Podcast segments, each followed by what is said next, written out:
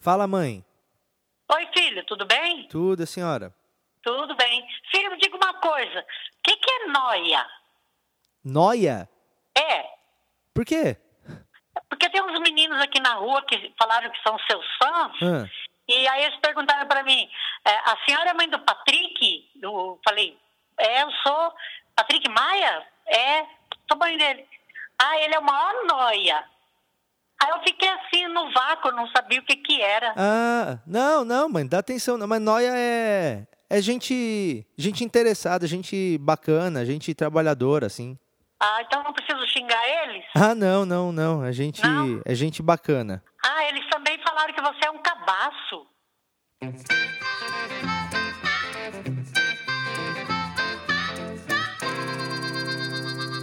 Começando agora o episódio de número 38 do Porcos Voam, meu podcast. Eu sou o Patrick Maia, está começando o episódio 38. Já é um episódio de um calibre que já faz um, um arregaço.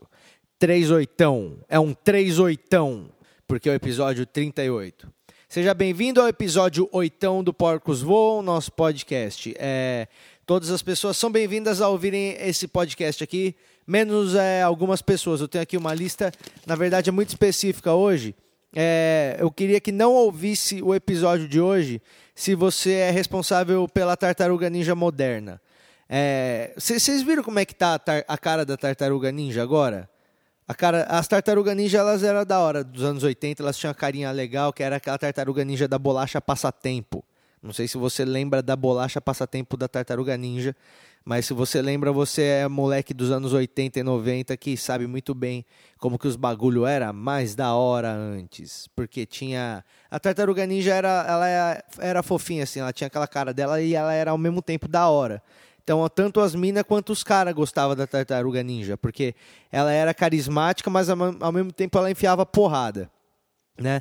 Agora, a tartaruga ninja lá do filme novo, lá, que é do, acho que é Michael, Michael Bay, não é? Que, que dirige os filmes da tartaruga ninja.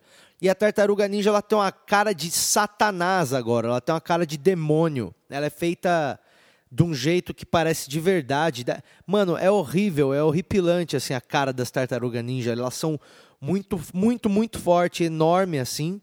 E, e elas são umas criaturas meio da noite, assim. Elas são meio que um demônio. Elas não são uma experiência de tartaruga que ficou ninja porque estava no esgoto e deu merda. Não.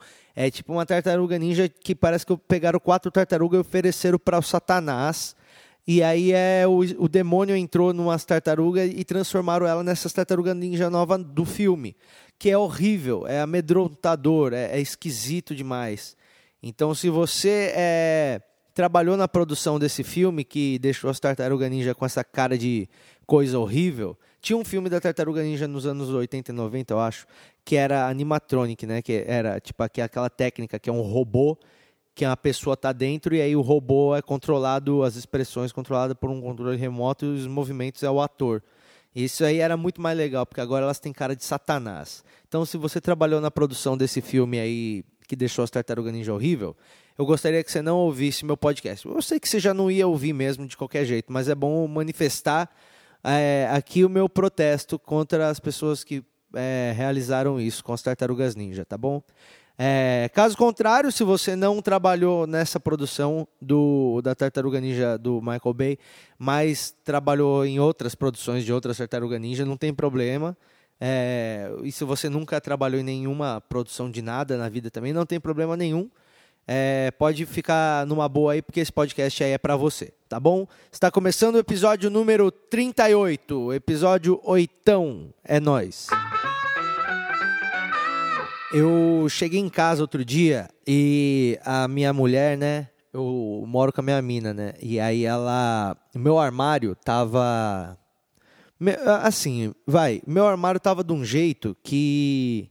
Que se eu, se eu falasse para cinco mendigos entrar aqui e escolher cinco peças de roupa cada um, e aí eles iam entrar em casa, na hora que eles abrissem o armário, eles iam se sentir ofendidos.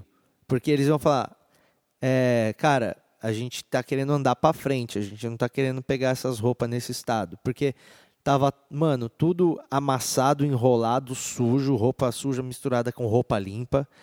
E, e tipo, tudo encaroçado, assim, umas jaquetas junto com uma sunga. E, e tava, mano, uma desgraça. E na hora que eu cheguei, minha mina tinha tirado tudo do meu armário. Eu tinha ido fazer um show, né? Tinha viajado. Na hora que eu voltei, eu me deparei com essa cena. Todas as minhas roupas jogadas na casa e a minha mina arrumando, tentando arrumar o meu armário, tentando, porque ela estava temendo pela vida dela. Ela estava preocupada de acontecer alguma coisa com a saúde dela e com a segurança dela, o estado que estava o meu armário, tá ligado? Tipo, tinha, tinha óleo, tinha pacote de óleo dentro de bolso de, de, de, de calça. Um pacote de óleo, bolacha óleo, pela metade, que provavelmente eu estava comendo bolacha óleo, eu tirei a calça e aí a bolacha ficou dentro. Tinha a chave do meu chevette que eu estava procurando já fazia uns 3, 4 meses, estava dentro de outra bermuda tinha, tinha uns 16 contos em moeda, em várias calças diferentes. E, e aí eu comecei a catar essa, esse monte de roupa e aí comecei a ajudar ela a, a separar né, os bagulho. E, cara, eu vi que eu tenho muita roupa aqui, mano, que eu, que eu falei, porra, eu não tô usando essas roupas aqui, né? Então, eu resolvi fazer. Não, não é beneficente que eu vou fazer, não. Eu só vou desocupar mesmo o bagulho. Parecia que eu ia falar, né? Parecia que eu ia falar assim. Então, eu vou doar essas roupas e tal. É, eu, eu, já doei umas roupas aí várias vezes. Essas roupas eu não vou doar, não. É, parecia que eu ia fazer um bagulho bonito e tal. Mas não, eu só peguei essas roupas aí que eu não estou usando. Que é um monte de camiseta nova, um monte de camiseta que eu falei, ah, essa camiseta aqui é da hora. Aí comprei e usei uma vez. Ou então roupa que eu ganhei quando eu trabalhava em, nos programas de TV. Muitas vezes a gente ganhava muita roupa, mano. E aí a roupa vai ficando e você não usava tudo. Tem um montão de roupa que eu ganhei na MTV e que eu usei só em um programa e, e nunca mais usei.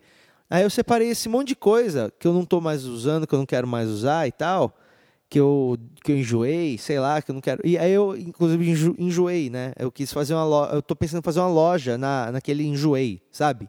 Que tem um site lá. Que aí você vai lá e põe suas roupas lá e suas coisas. E aí tem uns óculos escuros, uns relógios aqui que eu, que eu não uso mais, um relógio branco que eu gostava, que agora não gosto mais.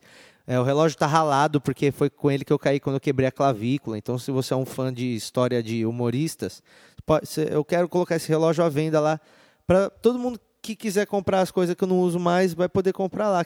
Não sei o que, que você acha. Sai, Fog! Fog está solto aqui, ele estava mordendo um álbum de foto.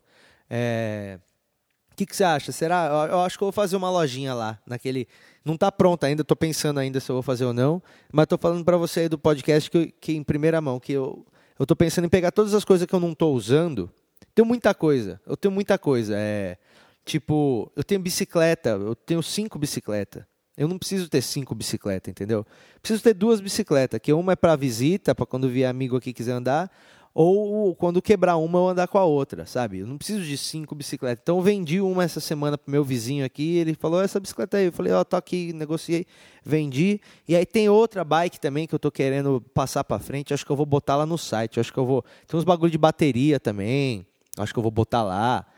É, eu tô querendo dar, dar um sentido para as coisas aqui, sabe? Porque não faz sentido você ter uma bicicleta que não está rodando, não faz sentido você ter um instrumento que não está sendo tocado, porque essa bicicleta ela fica chateada.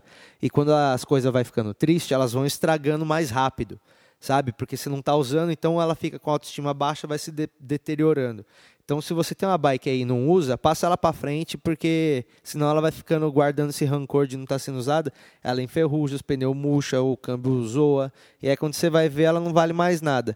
Então eu tô querendo, sei lá, dar uma, uma limpada geral aqui nas minhas coisas e provavelmente eu vou fazer isso aí. Aí assim que eu fizer a lojinha lá do bagulho, eu aviso aqui, você entra lá e compra as minhas coisas. Beleza? É isso aí que eu queria falar nessa parte.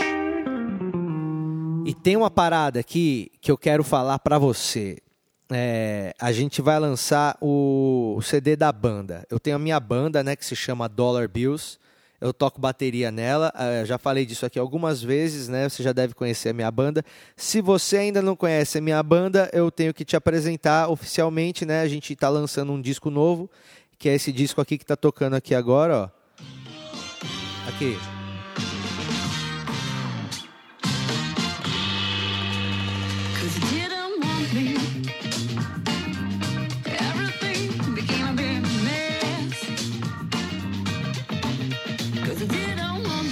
Esse disco aqui, né, que tá tocando aqui, é, é o disco da minha banda.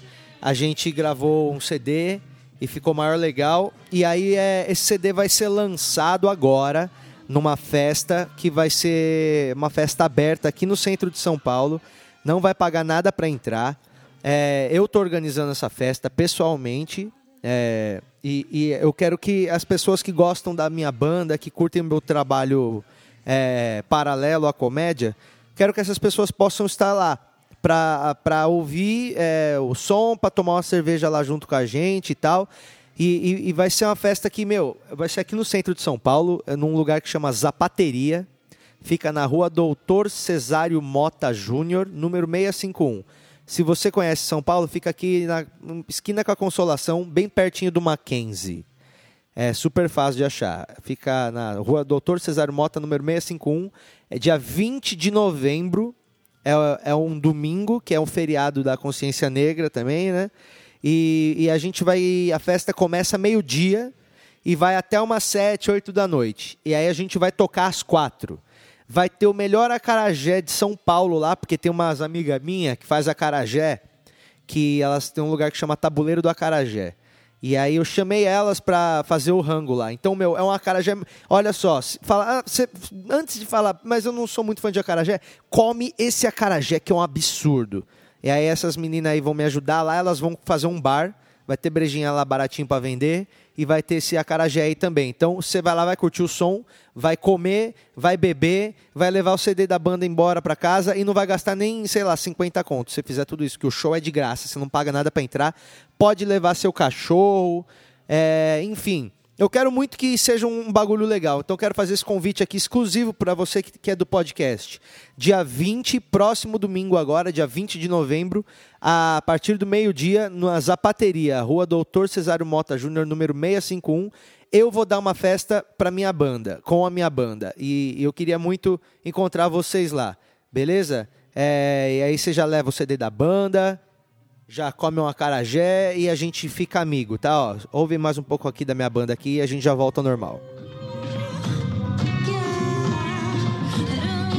Vou botar outra música, vou botar outra música aqui, ó. ó pera aí, pera aí. Essa aqui, olha essa aqui, essa aqui é foda, ó.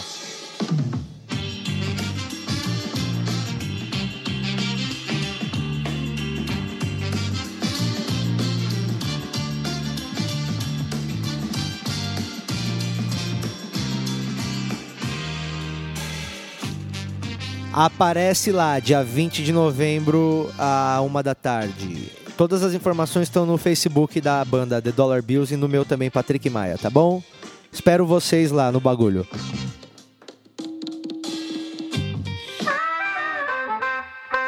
É, olha só, para você que é, gosta de, de comédia, né, stand-up e, e, gosta dos comediantes gringos também, tem muitos comediantes muito bons lá fora, né?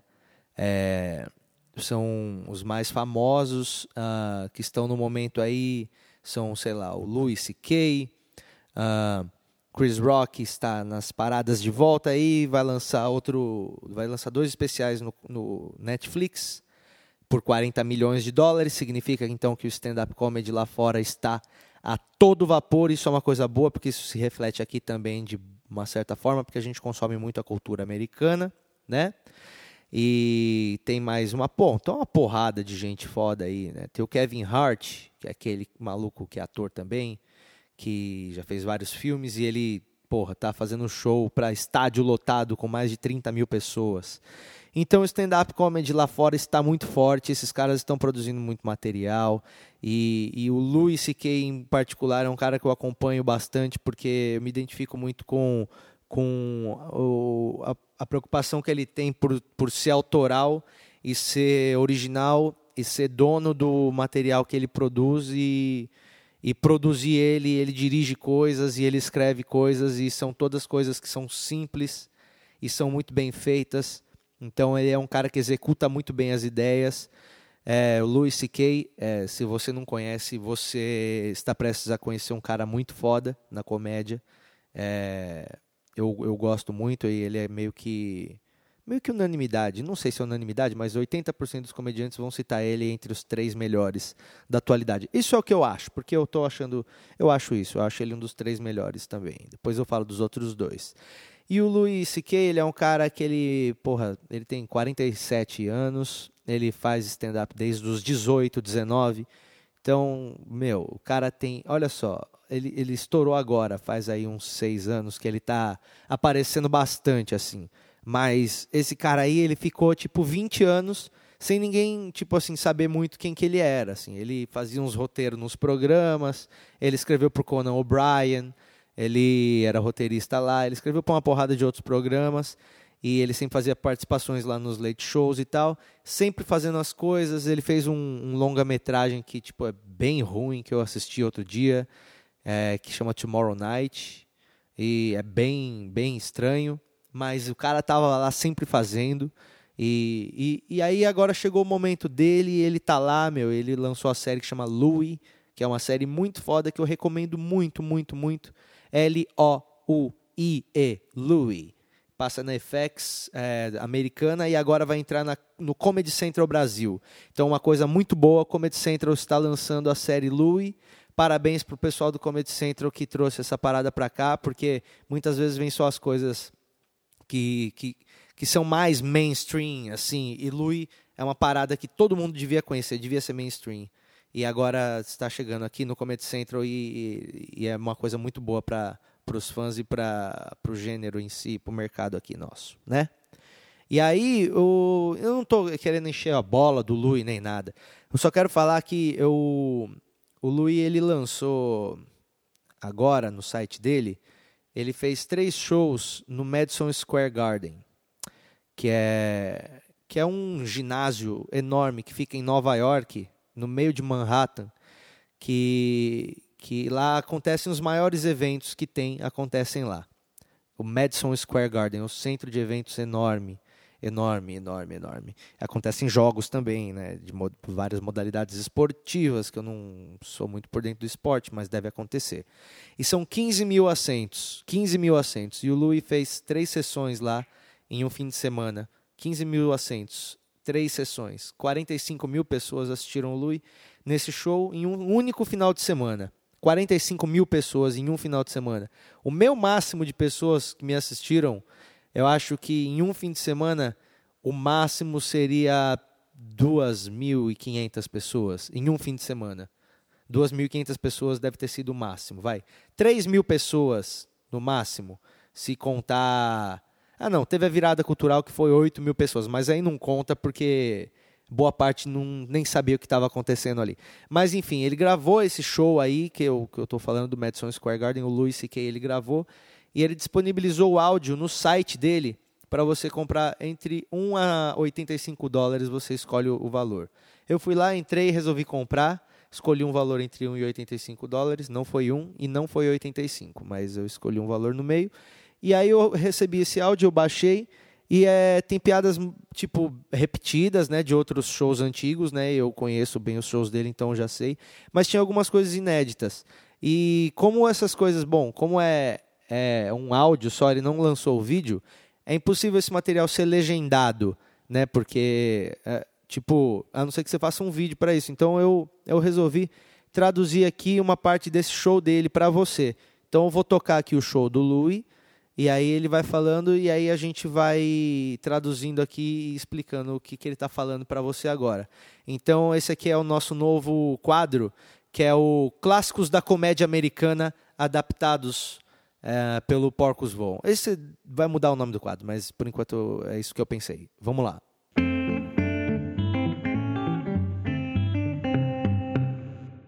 Anyway, I'm 47 years old and uh...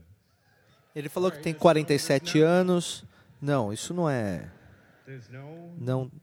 Não. 47 é um ano que nada acontece. 18 you can vote, 21 you can drive, 47 you get to be out of breath. Com 18 você pode votar, com 21 você pode beber. E com 47 você pode ficar sem fôlego. Você fica lá parado.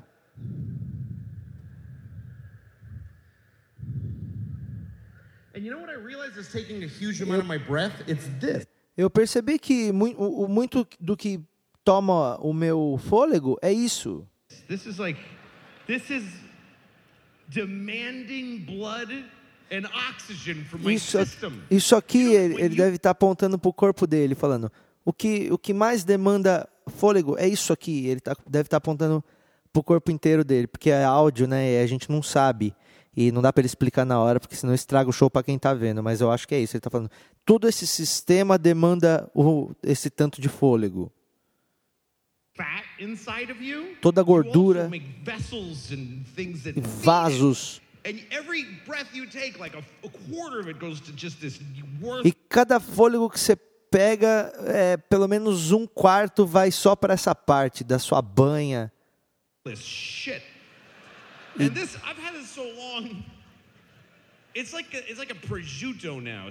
Eu tenho há tanto tempo essa barriga que já virou um presunto.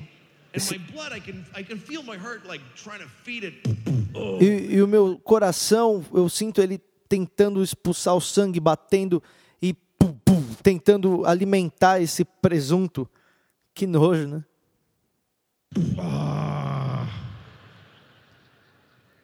My arm's like, could I get some blood ever? E aí os meus braços falam: é, será que dá pra me mandar um pouquinho de sangue só, por favor?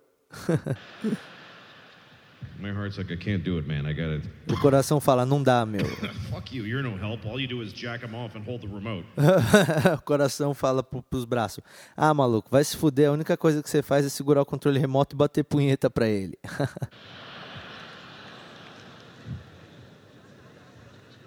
My heart and my arm are not friends. meu coração e meu braço não são I don't amigos. care. I used to want to get in shape, and I'm so glad to let that go. It's Eu não tô nem aí, eu costumava querer ficar em forma, mas eu tô muito feliz de ter deixado isso pra lá.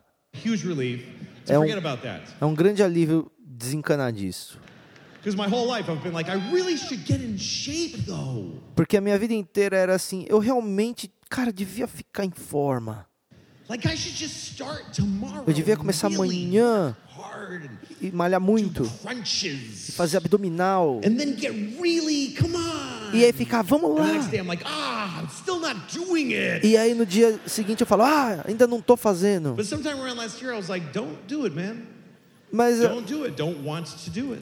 mas eu acho que sempre fui eu mesmo falando pra mim, cara, não faz, não faz, porque eu não, não quero fazer. Eu- eu quero- Eu quero, o, meu, a minha meta de saúde é o seguinte: eu quero estar com saúde suficiente e em forma o suficiente para para quando eu morrer as pessoas perguntarem o que aconteceu. É isso. Quando eu morrer, eu quero que você pergunte I don't want you to just por que, que eu "Yeah, morri. Não, não dead." quero que você pense, claro que ele morreu. Lógico. Lógico que morreu. Não quero. Oh. Oh. Eu não quero que as pessoas se choquem dizendo: Nossa, ele ainda estava vivo? Meu Deus. Meu Deus. Oh my God, how? Como? Como ele está vivo? É, é muito bom, não é?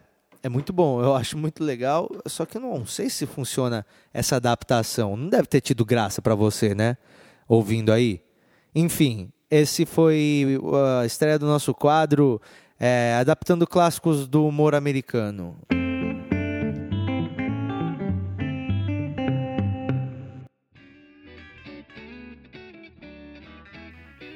Eu, eu gosto de, de receber uns amigos da, da- aqui em casa que, que são amigos meus de outra época.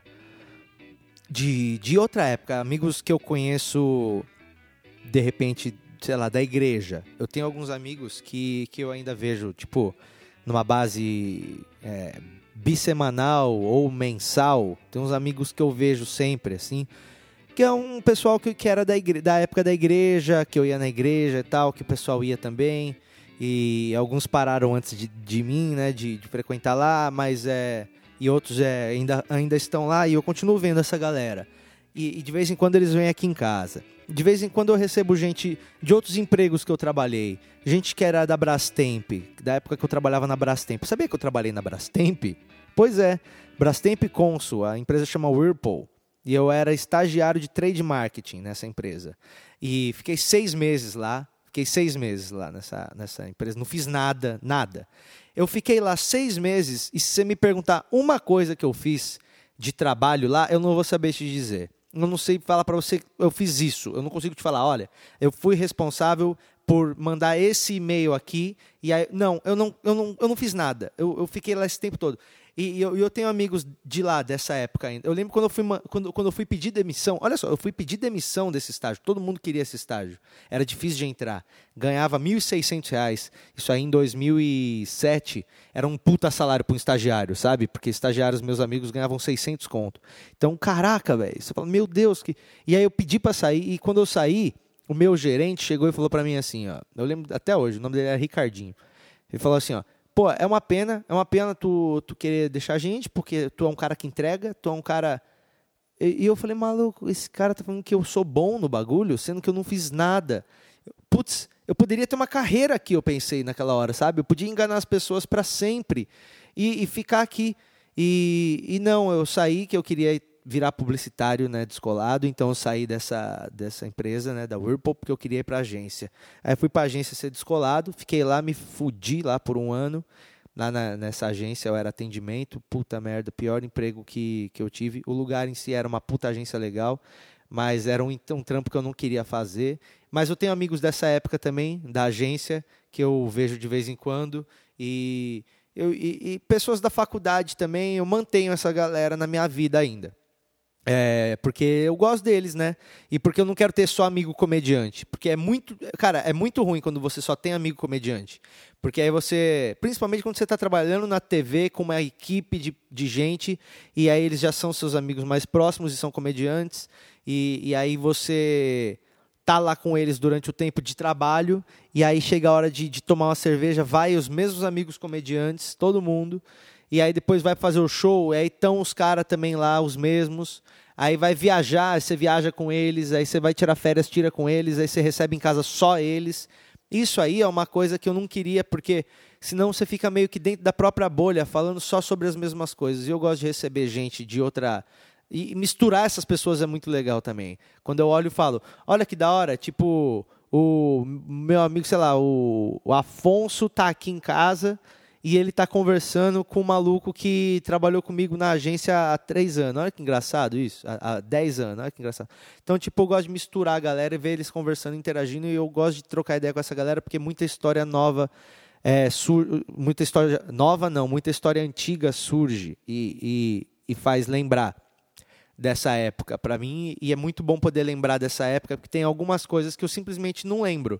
E que hoje eu sou comediante é, eu anoto as coisas hoje. Eu eu pô esse é meu trabalho né cara? Eu tenho que pensar e falar coisas. É isso. Esse é meu trabalho. Basicamente é pensar e falar coisas que façam pessoas rirem. A grosso modo é isso então, o tempo todo, quando eu estou aqui, tipo, andando pela rua, fazendo compra, conversando com a minha mina, conversando com os meus amigos aqui no trabalho, passeando com o meu cachorro, o tempo todo eu tô, é, tô, tô vivendo normal, mas quando eu deixo um filtro ligado na minha cabeça, assim, tipo, quando determinado tipo de, de, de assunto surgir, esse filtro tem que ser ativado para eu entender que aquilo ali é um potencial material para piada ou para qualquer outra coisa relacionada ao humor, ou para piada, ou para um tweet, ou para um desenho, ou para uma ideia de filme, ou para qualquer outra coisa que pode ser anotada. Então eu fico sempre pensando, estou sempre ativo, assim, ó, pensando, puta, isso aqui é legal, eu anoto. Isso aqui é legal, eu gravo. Isso aqui é legal, eu escrevo. Só que é, teve uma época na minha vida que eu não era comediante, que é de 1985 até 2008 até o finalzinho de 2008. Eu não era comediante nessa época. E, e durante essa época, esse filtro não estava ativado. Então, quantas histórias será que passaram, quantas, quantas coisas que passaram pela minha cabeça? Pensou se eu tivesse essa, essa cabeça quando eu fosse criança e fosse anotando essas coisas? E poderia ter sido uma coisa muito maravilhosa, tipo, é, poderia ter fragmentos disso é, hoje que, que, poderiam poderia ser um material muito de uma visão muito particular assim. Mas eu eu não fiz obviamente que eu não fiz porque não dá para você só aciona esse filtro quando você percebe que você vai precisar dele. E eu percebi que eu ia precisar quando eu comecei a, a ter é, um, inclinações à, à comédia né? Isso aí que foi, essa inclinação começou no, em 2007 2007 já vai fazer 10 anos, né? Que eu comecei a pensar nisso. E, e essas pessoas que são de outras épocas, quando eu converso com elas, vez ou outra, a gente lembra de assuntos antigos, é, lembra de coisas antigas. Eu converso com amigos meus, eu lembro de quando, pessoal da igreja, eu lembro de quando eu ia no acampamento. Eu ia no acampamento da igreja e, e, e poxa, imagina o tanto de coisa que, que devia acontecer de engraçado num acampamento de igreja, com um monte de moleque, todo mundo virgão, todo mundo crente, os moleque louco para ver se aparecia se aparecia tipo uma mina da hora, para ver se dava para trocar uma ideia. Mas era um monte de cabaço. Imagina o tanto de coisa que, que eu teria anotado naquela época, que eu ia falar, meu, isso é muito engraçado. E, e não, não anotei. Mas quando eu encontro esses amigos, eles lembram de coisas daquela época, eles lembram de coisas daquela época que, que, que eu não lembrava. E aí eu falo, Cara, que legal que você lembrou desse assunto, porque isso aí pode ser uma, um puta tema para fazer um texto e, e, colocar isso dentro de algum outro contexto na, no meu show, sabe? E, e por exemplo, eu tá, é, é, é, por isso que, é por isso que essas pessoas é legal elas estarem aqui. E, e estar, não, não só para alimentar minha piada e meu trabalho, não, porque é muito legal conversar com eles. E essa conversa é tão legal que, tipo, rende muito. E aí, às vezes, eu vou anotando essas coisas. E eu lembro que eu estava trocando ideia com, com uma amiga minha que veio aqui em casa numa festa de Halloween, que eu, que eu fiz aqui. Fiz uma festa de Halloween aqui na minha casa. Aqui. Veio 41 pessoas, todo mundo fantasiado de demônio. Foi foda, foi legal. E aí, é, conversando com ela, eu estava lembrando de uma época que eu era operador de telemarketing bilíngue. Eu trabalhava em uma empresa que eu era operador de telemarketing bilíngue. Então eu atendia ligações é, e fazia ligações para pessoas nos Estados Unidos que estavam devendo por cartão de crédito. Então eu representava o cartão, né, representava a empresa de cobrança e ligava para essa pessoa e falava: "Oi, tudo bom? Eu sou fulano", eu inventava um nome. Na verdade eu usava o meu Qual que era o meu nome? Era era Patrick Malone. Olha que coisa ridícula. Patrick Malone. My name is Patrick Malone era um personagem que você tinha meio que criar, que era um nome de guerra seu. Olha que engraçado. E, e aí eu recebia ligações, fazia ligações e eu falava inglês. Foi aí que eu aprendi a falar inglês. É, foi aí nessa época que eu que meu, eu já tinha feito o curso de inglês, estudei bastante tal lá na escola municipal de línguas Paulo Sérgio Fiorotti em São Caetano do Sul. Mas depois eu eu aprimorei mesmo e meu inglês ficou fluente na época que eu trabalhei nessa empresa aí. E era muito da hora, velho, trabalhar nessa empresa. Levava marmita e tal, e ligava pros caras, e aí, tipo, é, mano, vou falar como é que era. Eu vou falar como é que era meu script, tá? Da ligação. Era assim, ó. Hello, uh, may I talk to Mr. John uh, Smith? Aí o cara falava, uh, This is John. Aí eu falava, Hello, Mr. Smith. Uh, my name is Patrick Malone, and I'm calling you from CSC Corporation, that's Strategy Services Corporation. We have a business matter to discuss with you. Ele falava, I ain't got no business with you, bitch. E desligava na minha cara. Basicamente, o meu dia era esse, tá? É, e você entendeu? Era, o que eu falei era assim, ó. Ou eu quero falar com o seu John Smith. O cara falava, eu sou o John. Eu falava, eu sou o John, eu tô ligando aqui é, da empresa Credit Services Corporation, porque você tem um assunto aqui de business, né? Em aberto com a gente. Aí o cara falava, eu não tenho negócio nenhum, e desligava na minha cara. Basicamente era isso que acontecia o meu dia inteiro. Eventualmente alguém falava, ah, é verdade, esqueci, vou pagar. Pagava, ficava com 6%. Eu ganhava em dólar nessa época. Eu lembro que teve um mês, eu tinha 19 anos nessa época. Teve um mês que eu. Quanto, quanto, eu, eu ganhei mil 1.800 dólares. Eu tinha 19 anos, 20 anos. Eu ganhei 1.800, quase, quase 2 mil dólares. Nessa época o dólar era tipo 2, 2 reais.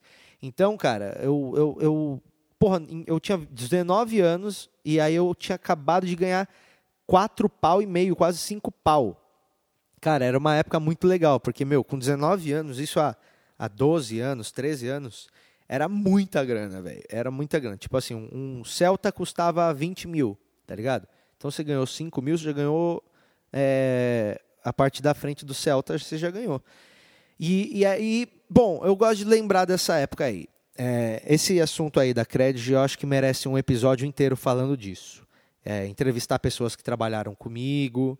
Eu vou fazer isso aí depois, é até uma ideia legal. Mas é, por enquanto eu vou parar por aqui com esse assunto, porque é muito fértil, eu quero tratar ele de um jeito mais legal. Mas é, aí eu estava conversando com essa minha amiga, e aí eu lembrei de uma parada muito engraçada que, que ela me lembrou e, e eu tinha esquecido. Que é o seguinte, deixa eu tomar água, peraí. Hum. Ah, minha voz está boa? Ah, ah, então, ela lembrou que pô, eu ia de ônibus, eu ia de ônibus para esse trabalho aí, para Cred. Todo todo dia eu acordava, pegava o ônibus lá na, em São Caetano, ia até a estação Santa Cruz em São Paulo, aí descia do ônibus, pegava o metrô, estação Santa Cruz até a Paraíso, chegava na Paraíso, fazia baldeação, pegava a linha verde, aí ia até a Trianon MASP, descia, trabalhava ali na Avenida Paulista. Sabia que a primeira vez que eu fui na Avenida Paulista foi nesse emprego? Primeira vez que eu pus o pé na Avenida Paulista, eu tinha 19 anos. Olha só, eu morava em São Caetano, a 10, 15 quilômetros da Avenida Paulista, e, e foi a primeira vez eu pisei na Avenida Paulista, eu tinha 19 anos. Olha que moleque caipirão, né? Hoje eu acho que eu sou todo descoladão, garotão de São Paulo, que mora aqui e anda de bicicleta para baixo para cima, conhece essa cidade de cabo a rabo. Puta de um cabaço, não sabia nem o que, que era Avenida Paulista com 19 anos. Cala essa boca, tá, moleque idiota. E aí eu pegava o busão, e olha essa história que engraçado. Tudo isso que eu quis falar de, dos meus amigos antigos é, é que é legal ter os amigos antigos por perto porque eles são eles são cofres da sua história. Seus amigos antigos são cofres da sua história. E você nunca deve jogar fora um cofre que contém a sua história, porque aquela história não está em mais nenhum outro lugar, entendeu? Então você não pode jogar fora esse cofre, que é dispensar esses amigos e perder o contato. É, você não pode também deixar de falar com eles, senão você perde a, a, combinação desse cofre e você não tem acesso a essas histórias. Olha que história maravilhosa. A amiga minha da Cred me falou, e, e eu lembrei disso aí. Ela falou: Meu, lembra que você ia de busão e você chegou mó, tipo, contando para todo mundo da história da, do, da barata do busão. Que aí eu cheguei e contei para todo mundo a história da barata do busão. O que, que aconteceu? Eu entrei, eu estava lá esperando o, o, busão. Eu estava lá esperando o busão. Eu vou contar essa história como se fosse um filme. Vamos lá. Eu estava lá esperando o busão. Enquanto o ônibus não passava, eu estava mexendo no meu MP3 player de 16 gigas, que era o mais foda. Não, 512 mega. Era 512 mega, que era o mais foda da época. Cabia 36 músicas. E eu tava ouvindo meu MP3 e aí chegou o ônibus.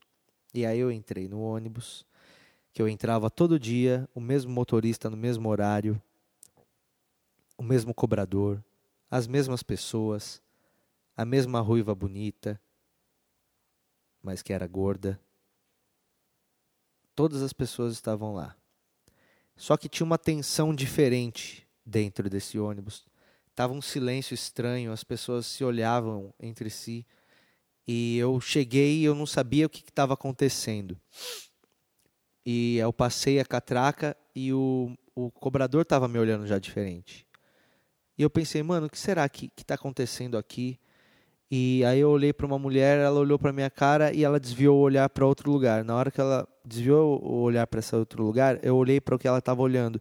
E ela olhou as costas de um homem que estava perto da, da catraca e ele tinha uma barata nas costas. Ele tinha uma barata enorme assim. A barata parecia uma mochila nas costas dele. Uma baratona parada parada, só com a anteninha assim, tipo, dando aquele trimelique de vez em quando, assim. E ela paradona, parecia um broche. Parecia um broche nas costas dele.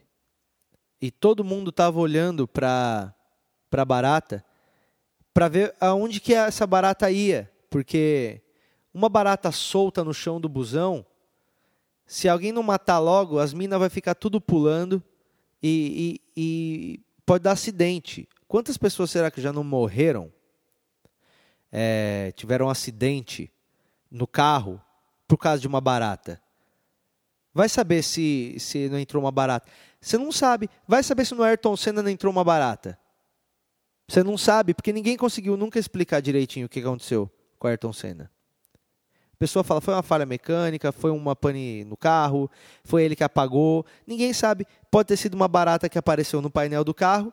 Ele ficou desesperado, tentou matar, deu pular, porque ainda não tinha. O carro dele não tinha nem dois bancos para ele tentar pular para o outro lado. E aí pode ter acontecido isso, porque é barata, as pessoas têm medo desse bicho, né? De verdade, até hoje, não sei porquê. É, mas eu também tenho. A gente vê uma ameaça. Só que ninguém tinha a manha de contar para esse cara da barata. Ninguém teve a hombridade de chegar, cutucar ele e falar: amigão, tem uma barata nas suas costas. Sabe? Acho que tinha que ter alguém fazer. Igual aquele filme do Liam Neeson. Sabe? Bater nas costas dele e falar: Você tem uma barata. Na... Sabe? É, é, é duro o que eu vou te falar agora. Aí inspira assim. Você tem uma barata nas suas costas. Ninguém falava isso. E o cara ficava. E, e, aí todo mundo no busão, assim, olhando assim, e, e, aí a barata pegou e ela deu uma andada, assim. Na hora que ela andou, ela passou no pescoço dele. Na hora que ela passou no pescoço, ele deu um tapão, a barata caiu no chão, e aí a barata deu um rolê, andou para um lado, andou para o outro, e pau, pisei na barata. E aí eu acabei com a tensão do busão. Eu acabei, eu restaurei a paz. Eu fui um herói por aquele momento ali. Tipo, eu consegui resgatar a normalidade no busão. Aí as pessoas pararam e ficaram tranquilas, voltaram aos seus jornais, porque naquela época não tinha celular para ficar olhando. Na época o celular só ligava nessa época e tinha um jogo da cobrinha só. Então eu restaurei a, a, a, e o ponto da barata era dois só na frente. Você acredita? Se ela aguentasse mais um pouquinho. Então, essa é uma história muito legal que estava no, no cofre. E eu quero sempre ter as pessoas por perto, porque esse cofre sempre eu consigo tirar algumas histórias engraçadíssimas como essa. Eu gosto muito dessa história, porque é, é uma história que, que hoje é engraçado, mas se você está nessa situação é muito tenso, né? É, essa é a dica que eu dou para você. Mantenha os seus amigos antigos próximos, porque eles são cofres da sua história. Esse podcast se alongou demais, esse é o 38, como que faz? Vamos acabar agora com essa música improvisada. É, eu tenho uma amiga que canta assim, improvisação, essa ladeira, que ladeira é essa? Essa ladeira da preguiça. É, é muito legal cantar desse jeito, eu acho. E, bom, muito obrigado por ter ouvido o podcast. É, foi o episódio de número, número 38. Quero lembrar do convite para a festa da minha banda no dia 20 do 11, 20 de novembro, a, uma da, a partir do meio-dia, na Zapateria, centro de São Paulo, Rua Doutor Cesário Mota 651. Eu vou dar uma festa ali. Cabe umas 150 pessoas, então pode chegar e chamar os amigos. É de graça para entrar, tá bom? Vai ser muito legal. E se você ainda não comprou meu DVD, meu amigo, pô, isso aí já é foda, hein? Se você ouve o podcast e não comprou ainda o meu DVD novo, que eu gravei na minha casa, eu abri a minha casa para gravar um DVD uh, e, e, eu me arrisquei, sabe? Eu fiz isso por você, porque eu quero te divertir. E eu acho que o mínimo que você tem que fazer é entrar no meu site, patrickmaia.com.br, pagar cinco reais para assistir ao meu DVD novo. Aceitamos todos os cartões de crédito e até boleto tá bom? Então entra lá no meu site patrickmaia.com.br e assista ao meu novo show Patrick Maia Home Office, um show em casa. Muito obrigado por terem ouvido esse episódio. Não morram até o próximo episódio. E é isso aí. Tchau.